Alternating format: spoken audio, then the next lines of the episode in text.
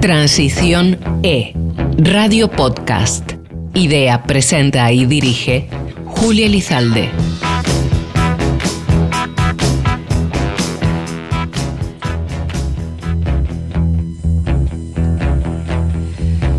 Cuando nos referimos al sector de las energías renovables, solemos hablar de parques eólicos, de instalaciones solares, de empresas energéticas, pero ¿qué podemos hacer nosotros en nuestro entorno más cercano, en la casa en la que vivimos?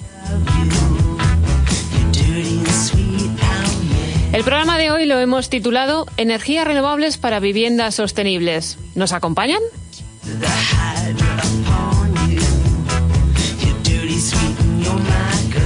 Bienvenidas, bienvenidos a Transiciones.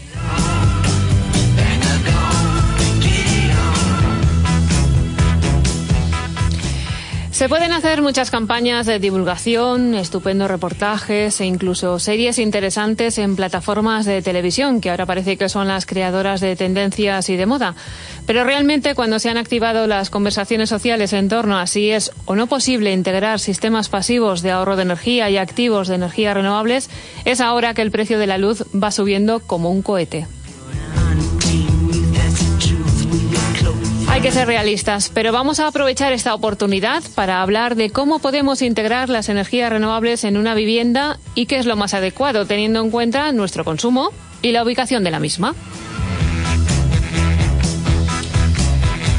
Para ello hemos invitado a participar en nuestra tertulia de hoy a Eugenia del Río, arquitecta desde el año 95, es socia fundadora de Mase Arquitectura, un estudio dedicado al desarrollo de proyectos arquitectónicos y urbanísticos y ha sido también profesora universitaria. Actualmente es miembro de la Junta de Gobierno del Colegio Oficial de Arquitectos de Madrid. Buenos días, Eugenia. Hola, buenos días. Muchas gracias por invitarme. Bienvenida. Y enhorabuena, por cierto, porque me han comentado que recientemente te han concedido un premio. Cuéntanos un poco. Sí, bueno, nos han concedido al estudio un premio eh, al edificio, eh, a la edificación sostenible del año. Es un premio de Asprima Sima y es de un edificio de oficinas en Gijón. Que, que, bueno pues es consumo cero es un edificio sostenible con un balance cero de energía entre lo que se produce y lo que se consume edificio de oficinas es siempre interesante todas las aplicaciones que puede tener lo que denominamos, y vamos a empezar definiendo, si te parece bien, Eugenia, ¿qué se considera una vivienda sostenible? Una vivienda sostenible es una vivienda que es respetuosa con el medio ambiente y es respetuosa desde que se proyecta, desde que se construye o se reforma, en el uso diario de las personas que habitan en, ese, en esa vivienda y también en los movimientos que se producen de esas personas con el entorno. Es decir, en entornos que son sostenibles, donde reducimos desplazamientos, reducimos contaminación al interactuar con otras, con otras personas, con otros usos como colegios, eh, ir a comprar eh, ocio, oficinas, eh, reduciendo el impacto y la contaminación en el, en el ambiente.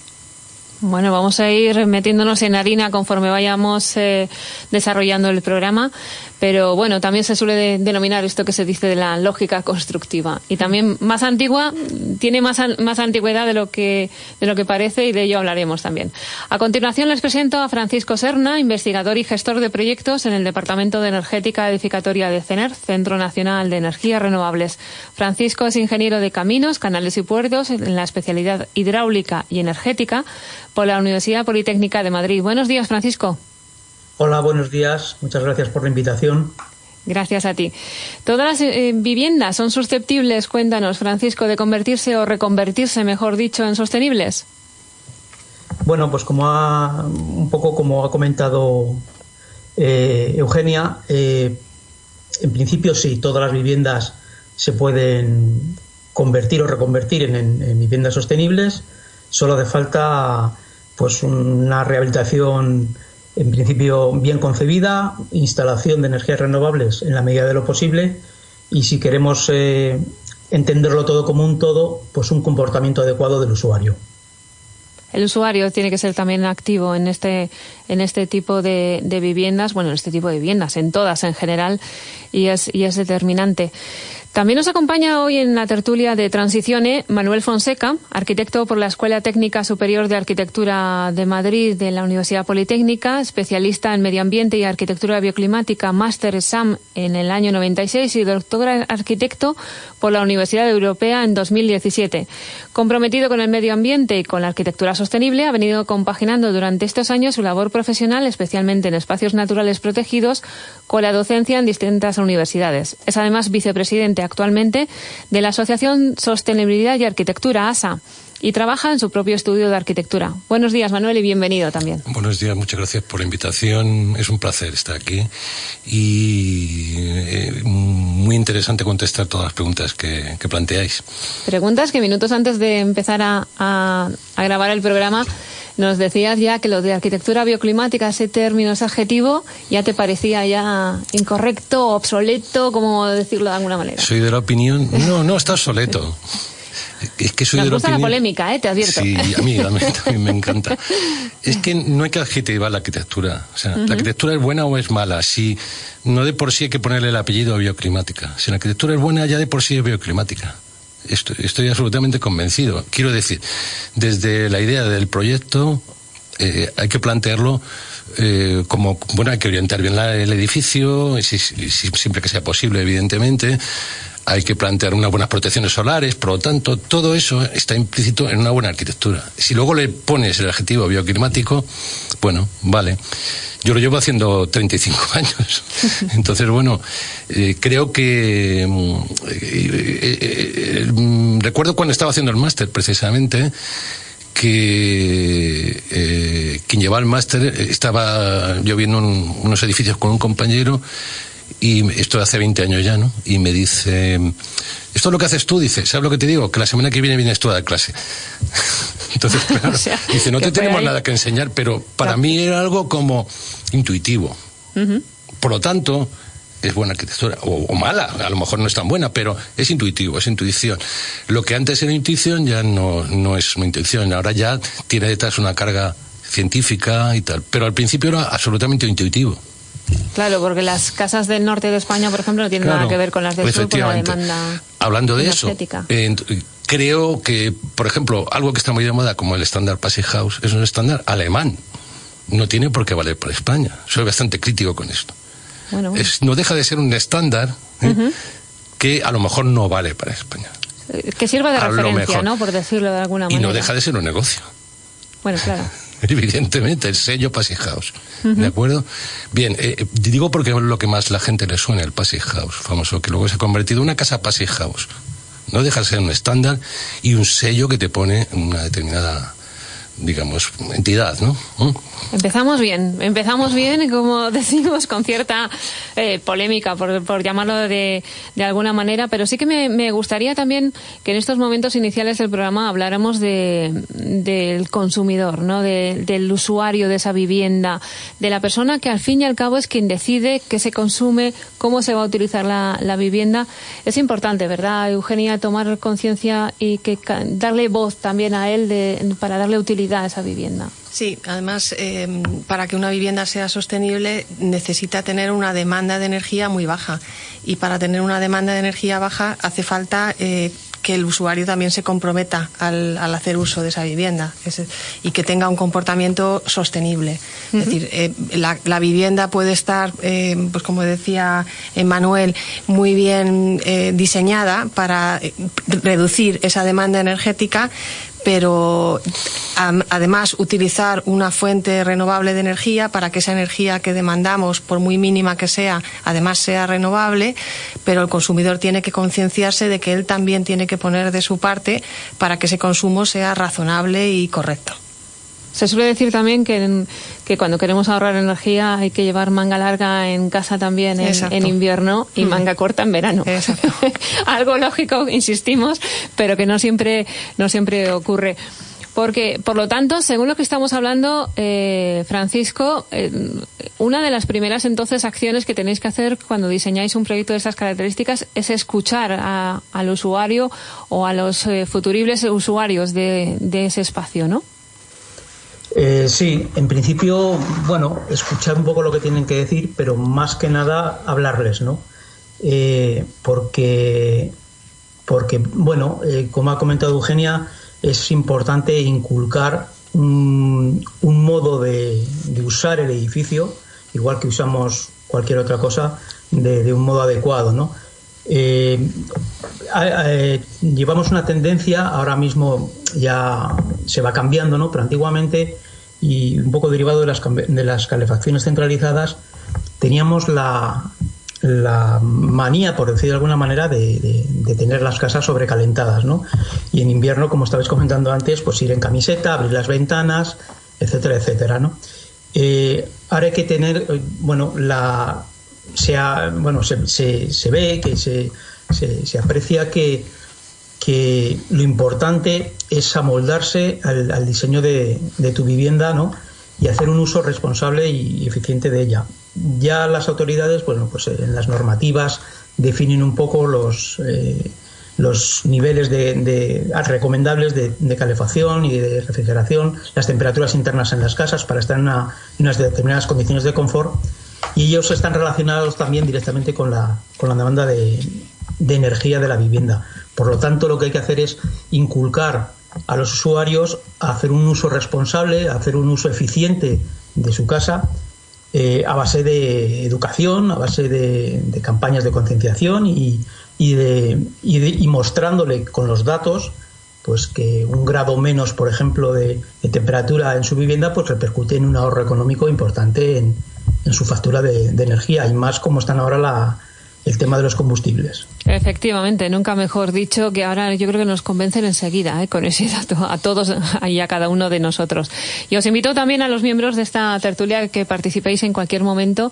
Yo voy dirigiendo las preguntas, pero cualquiera podéis ir en, eh, interrumpiéndome y, de hecho aquí está levantando la mano eh, Manuel. Adelante. muy de acuerdo con Francisco en lo que dice. había una, una famosa frase del maestro Saido Biza que decía hay que dar liebre por gato. Eso, vamos a desarrollarlo un pues poco más. Quiere decir que tú tienes que dar algo más de lo que te pide el cliente siempre. Y además, mm, se lo, puedes explicar. Pero es justo lo contrario ¿no? que, podía parecer. ¿no? Hay que dar un poco más. Entonces, es muy importante el tema de la educación. Yo creo que el tema de sostenibilidad y, desde luego, de, mm, todo lo que está pasando con el cambio climático y tal, debería darse desde el colegio. Porque si no va a ser imposible, yo no te digo de los arquitectos, ¿no? que algunos lo asumimos y otros no. La mayoría yo creo que ya sí pero debería ser un tema de educación total. Y por supuesto, eh, es muy importante el tema de los medios, ¿no? De difusión, ¿no? Por ejemplo, que estamos en eso estamos, en eso estamos. Entonces, claro, ¿qué pasa? Pues que mm, eh, al, tratarse de un tema de educación, la gente lo va asumiendo, cada vez lo va interiorizando más. Entonces, le suenan cosas como lo que comentaba antes de Passy House, ya le suena el tema de bioclimática, que antes era un palabrejo. no es lo utilizaban unos pocos y entonces ahora ya se, divulga y entonces se sociabiliza también. Entonces, ¿qué pasa? Pues que la gente lo va interiorizando. Es verdad que yo he tenido suerte. Yo recuerdo hace 25 años un cliente me pidió ya trabajar con paneles solares. Yo no me lo podía creer. Eso era raro, No me lo podía creer pero es que era un, tipo concienciado, absolutamente concienciado. Pero eso me ha pasado una vez en la vida, nada más. Todo lo demás he tenido yo que ir fomentándolo, fomentándolo. Y hasta que mm, las energías no se han puesto por las nubes, la gente no lo está demandando. Ahora sí.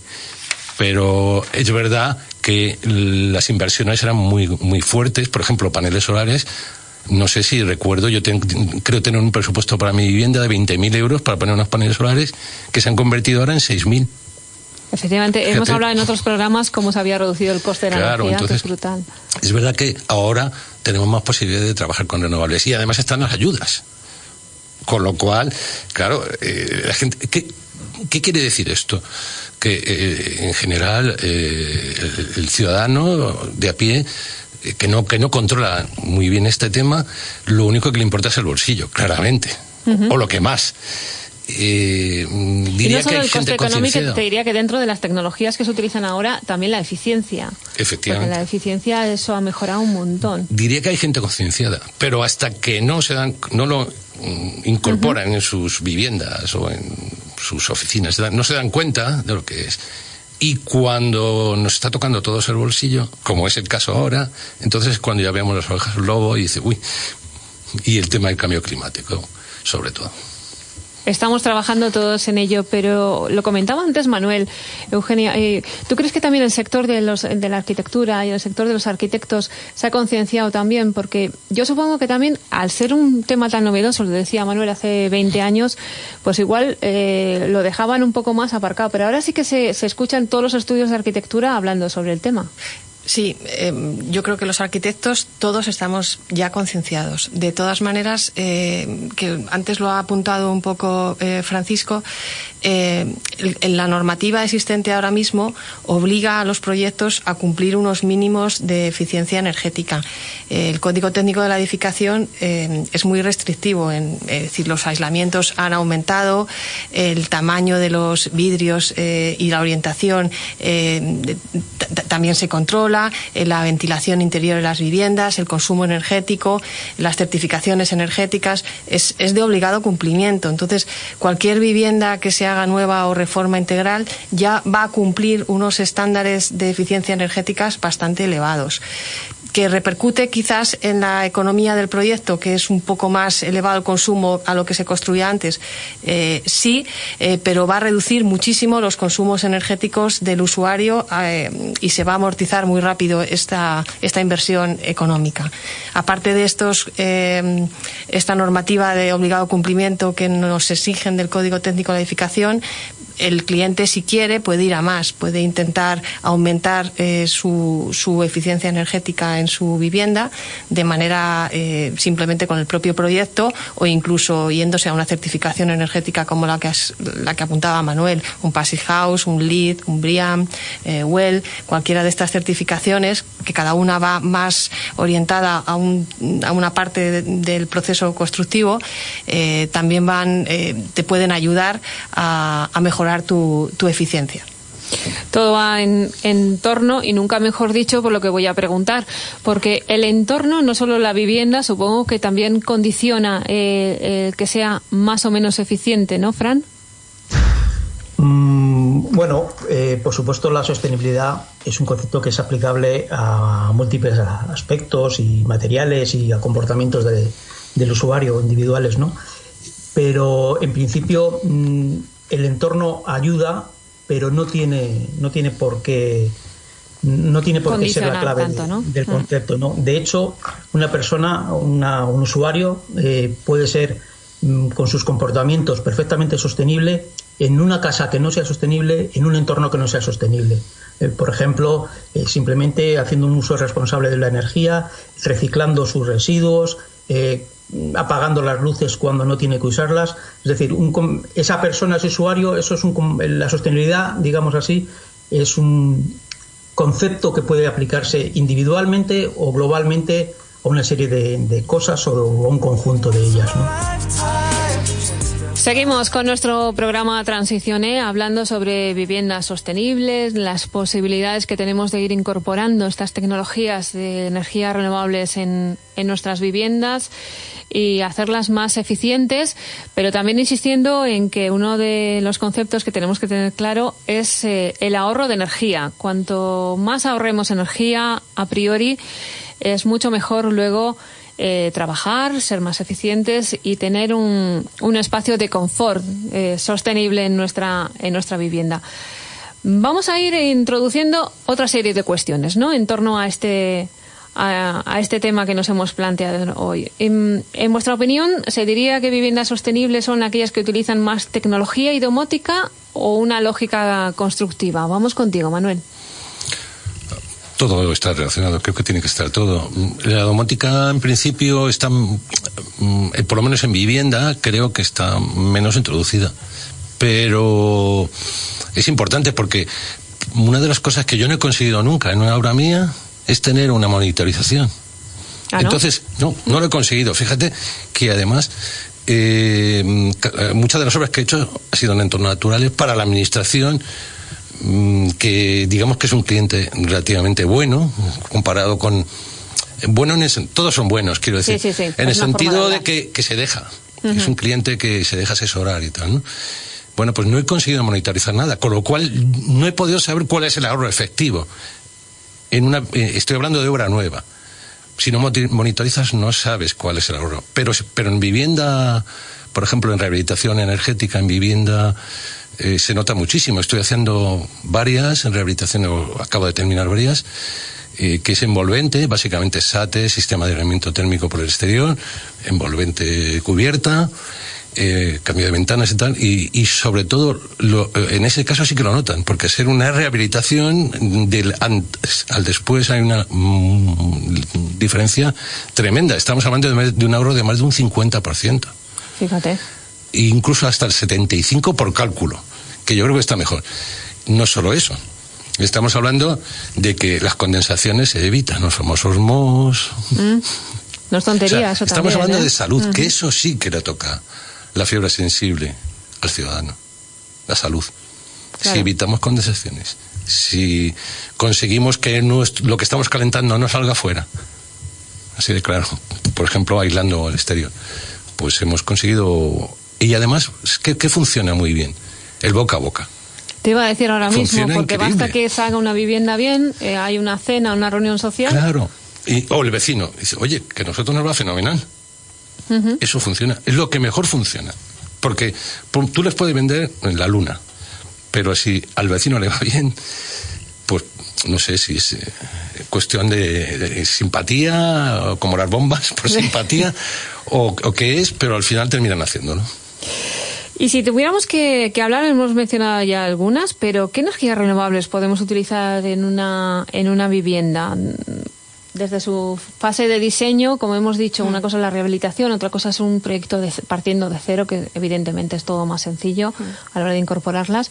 Pero ¿cuáles podrían, podríamos mencionar que son las más comunes, las más eficientes de este, este cambio de un antes y un después? Bueno, antes de eso, de la anterior pregunta, sí, eh, sí que me gustaría eh, decir que me parece fundamental la monitorización de las viviendas eh, y su uso para adelantarnos al consumo. Es decir, cualquier cosa que tú sepas que va a suceder y cómo, pues puedes hacer un ahorro energético.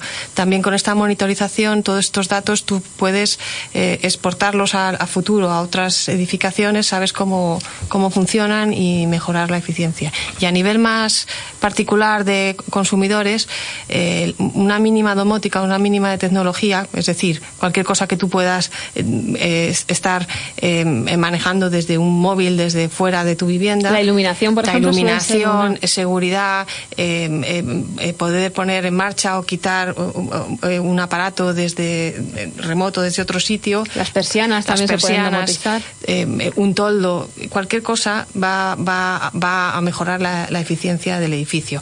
Aunque, por supuesto, lo que, lo que has apuntado tiene que ir unido con una construcción con una gran eficiencia pasiva energética, que esté bien hecho y que, y que, y que necesite poca demanda de energía.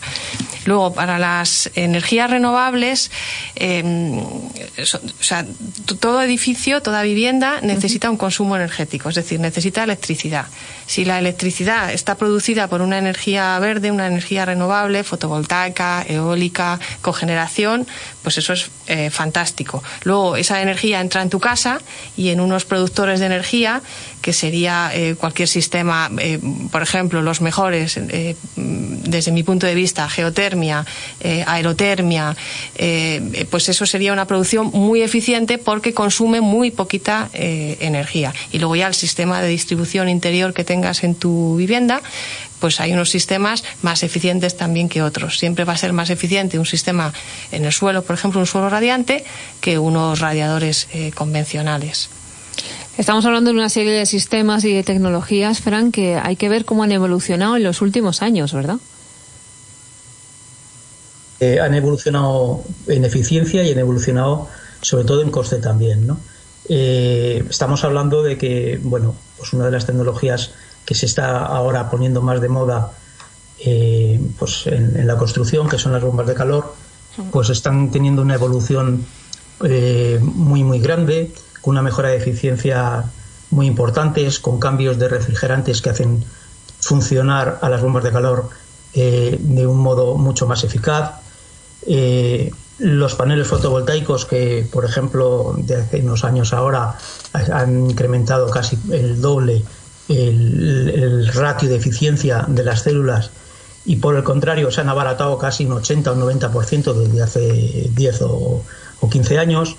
Eh, no sé, ahora digamos que la tecnología está mm, jugando a nuestro favor, ¿no?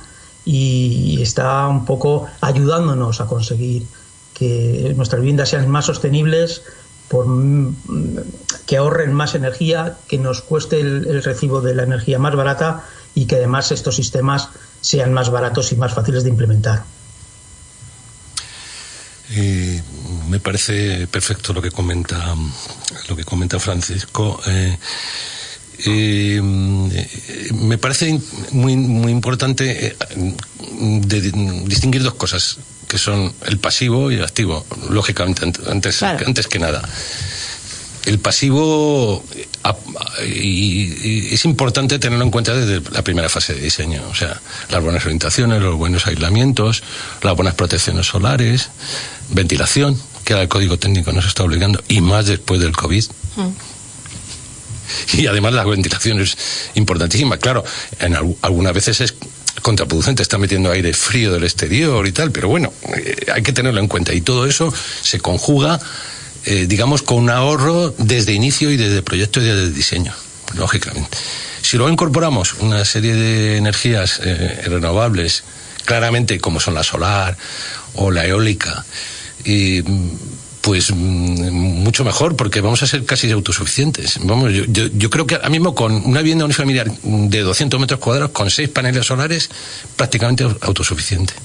Y generar también esa ventilación natural. Nosotros en, en CENER tenemos nuestra sede es bioclimática y, precisamente a través de, un sistema informático, pero abrimos unas rejillas inferiores, por ejemplo, para que se hagan ustedes una idea, inferiores en, en, los, en los muros trombe que tenemos de, que divide y que están ubicados en los, en los pasillos que dividen los laboratorios del exterior, con unas ventanas superiores eh, que se abren también con ese, con ese ordenador y estamos generando una ventilación natural que es algo lo que decían nuestras nuestras abuelas, nuestras madres de pequeñas, ¿no? vamos a ventilar la habitación, pues es una forma de hacerlo, regeneras el, el, el ambiente y a la vez está eso, eh, por ejemplo, en verano, a determinadas horas está requiriendo menos, menos demanda energética.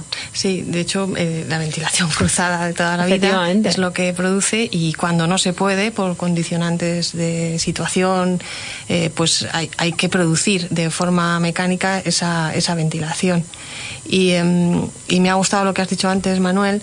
Em, si tú consigues integrar en tu edificio, en tu diseño, em, eh, una fuente de energía renovable, por ejemplo, integración fotovoltaica en tu propio edificio, tú estás produciendo energía y luego estás usando un sistema que produce calor y agua caliente y calefacción eh, de una eficiencia eh, eh, enorme, que lo decía Francisco, ¿no? las bombas ¿no? que existen ahora, que yo he apuntado la geotermia y la aerotermia es una bomba de calor, lo que pasa es que tiene una eficiencia eh, estupenda.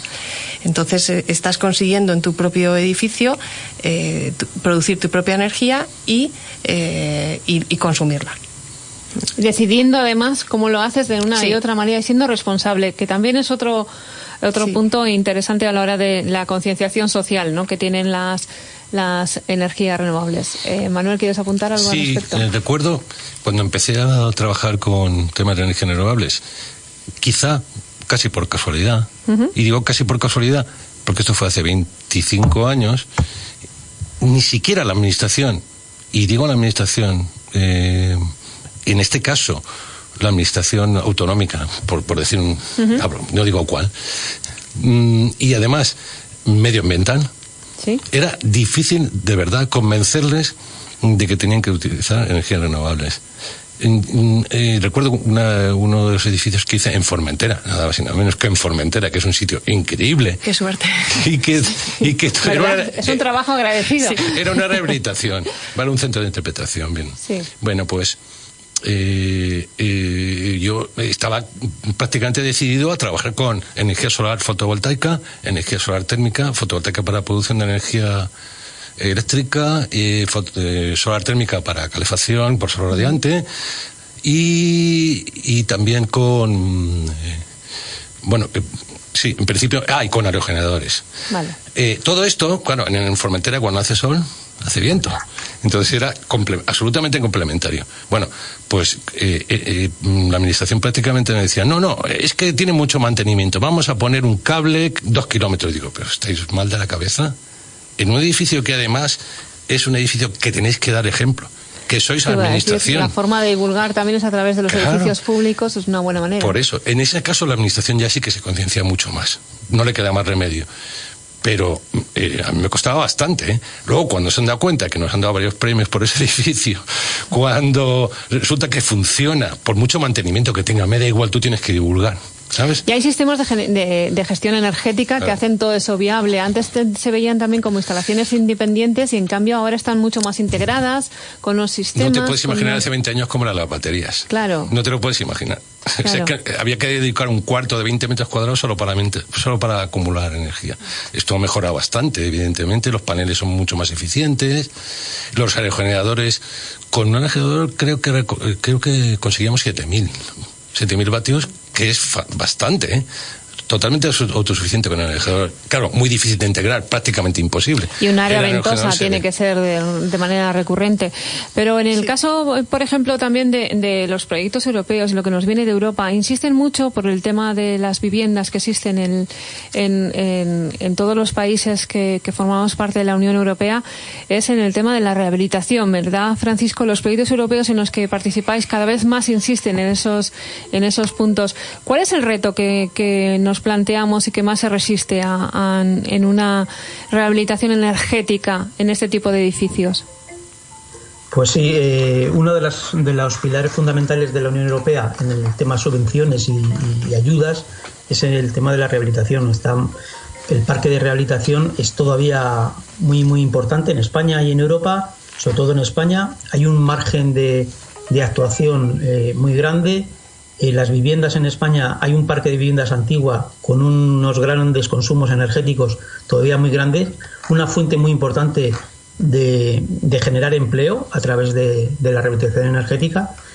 Y, bueno, el problema, bueno, no el problema, hay bastantes problemas a la hora de, llevarlos a cabo, la rehabilitación energética. El principio, bueno, fundamental es el económico, la rehabilitación energética. Eh, en, suelen en gran parte estar asociada pues a, edificios antiguos, eh, personas con recursos en, bastantes casos reducidos y la rehabilitación energética, aunque aunque está súper demostrada su, su, eficiencia y su efectividad, pues digamos que tiene sus costes, ¿no? Ahora con ahora bueno con los fondos de recuperación va a haber muchas ayudas para el tema de la rehabilitación energética, por lo que desde aquí incito a, la, gente a que se sume a estas, estas ayudas ¿no? para poder rehabilitar su vivienda, porque estamos contribuyendo con todas estas iniciativas a la mitigación del, cambio climático y demás. Esa es una de las razones problemáticas y, en, digamos que en situaciones como en España, donde, donde, donde el parque en propiedad es muy abundante y hay poca vivienda social, donde hay que tomar las decisiones casi por unanimidad entre todos los vecinos. por a, través de nuestra, de nuestra experiencia, llevamos muchos años ya trabajando en esto, digamos que la labor de concienciación, de poner en conjunto y de acuerdo a, los usuarios para poder mm, rehabilitar su, su, vivienda, pues es también un punto, punto de fricción. Independientemente también para ayudar, para otro punto más de, de, dificultades, la concesión de las ayudas, vamos, de, perdón, de la financiación eh, por parte de las, de las financieras, ¿no? Donde en estos proyectos tienen que avalar los propios vecinos. Digamos que es un sistema complejo que habría que, que habría que darle una pensada para, para obtener fórmulas más de, de, mayor agilidad, mayor rapidez, eh, para poder mm, llevar esto mucho más mucho más a la práctica, mucho más rápidamente. Claro, las entidades financieras es otro punto que ya se van sumando a, a estas campañas de concienciación y de rehabilitación energética, pero están en ello todavía, efectivamente, por el desconocimiento en, en muchos casos que todavía existe, pero sí que lo mencionaba antes Eugenia también, que en el caso de la legislación está aportando que, primero, que tengan que informarse más y después que, lo hagan efectivamente, que estén más, más por la labor.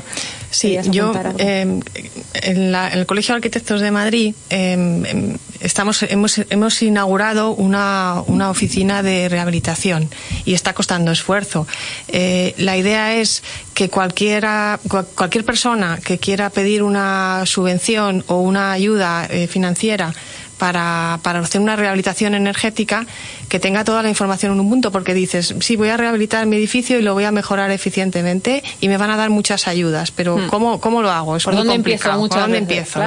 Entonces, por ejemplo, eh, por un lado, tú podrías solicitar una hipoteca verde a una entidad financiera. Una hipoteca verde es una hipoteca que te conceden unos, eh, unos eh, beneficios mm, mayores que una hipoteca tradicional porque tú estás demostrando que vas a mejorar la eficiencia energética de tu, de tu casa en un 30%.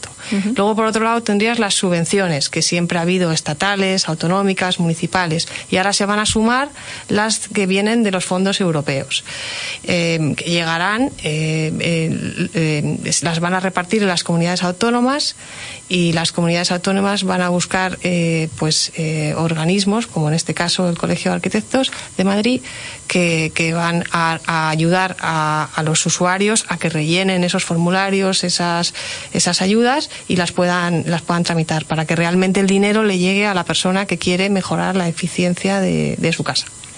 Por lo tanto, información tenemos a nuestra disposición y, tenemos capacidad y deberíamos tener voluntad también por todo lo que estamos escuchando de llevarlo a cabo. Bueno, ya ven que seguimos con energía positiva, positivísima y hablando de eficiencia, nunca mejor dicho, porque hablamos de viviendas eh, sostenibles y apuntábamos hacia ese factor social determinante que también tienen este tipo de viviendas, ¿verdad, Manuel? Absolutamente. Mm, de hecho, em, yo a veces digo, pero yo he estudiado arquitectura o psicología. Porque eh, hay que convencer. Lo que comentaba antes de dar libre por gato además hay que convencer. Es verdad que a mí a veces me, llegan ya los encargos, ¿no? Pero me ha costado también reuniones de comunidades, eh, te hablo de 40 vecinos, que es realmente complejo poner de acuerdo a 40 vecinos, y me ha costado convencerles de que, bueno, que es importante, que se van a ahorrar. Ahora lo están viendo, precisamente ahora lo están viendo más. Claro. Pero hasta ahora era muy difícil convencerme. Entonces, el tema social, sobre todo por el tema de salud, que es lo que he comentado antes. Cuando a alguien le toca la salud y el bolsillo, evidentemente ahí ya lo tienes todo ganado. Cuando hablas de que sus viviendas no van a tener eh, condensaciones, no va a tener mohos y que vas a conseguir un, pues no sé, un, estándar y, un, ambiente adecuado en su vivienda, sin todos los problemas que puedan tener derivados de una mala de una mala ejecución o de una falta de aislamiento desde luego los convences. Y reivindicamos también ese punto de vista social del de, empleo que genera porque lo estamos hablando con otro tipo de tecnologías energéticas, pero en el caso de las viviendas sostenibles también hay un montón de gente desde proveedores, asesores, diseñadores y evidentemente la gente que construye este tipo de, de tecnologías y que las instalan que también se, se benefician de toda esta eh, moda que ya venía siendo ya un, un, reclamo social y que es interesante poner en evidencia, ¿verdad, Eugenia? Sí, además, em, desde el principio, quiero decir, eh, cualquier material que se te utilice en una obra de construcción, eh, si además quieres tener algún tipo de certificación, ya son materiales sostenibles, es decir, que en su fabricación, a su vez, han utilizado poco consumo de, de, de recursos naturales y, de, y eso la gente em, yo creo que lo valora, es decir, saber que su casa eh, no le ha costado un precio al, medio ambiente, sino al revés, que se han utilizado, por ejemplo, unas baldosas para el suelo eh, que tiene un 90 un 50% de material reciclado. Es decir, que en el proceso constructivo eh, también es, entra la sostenibilidad. Y ahí entra, claro, un montón de gente que trabaja en esos diseños, en esos productos, que los transporta, que los transporta también el transporte, ¿no? Es decir, eh, eh, pues también se, se valora mucho eh, no solo que la persona que vive en una vivienda, ¿no? Las ciudades de eh, que todo está a menos de 15 minutos, que también está muy de moda. ¿no? En el norte de Europa hay un montón de, de, experiencias, de, nuevas, eh, de nuevos entornos donde tú limitas los desplazamientos porque tienes cerca todo lo que necesitas.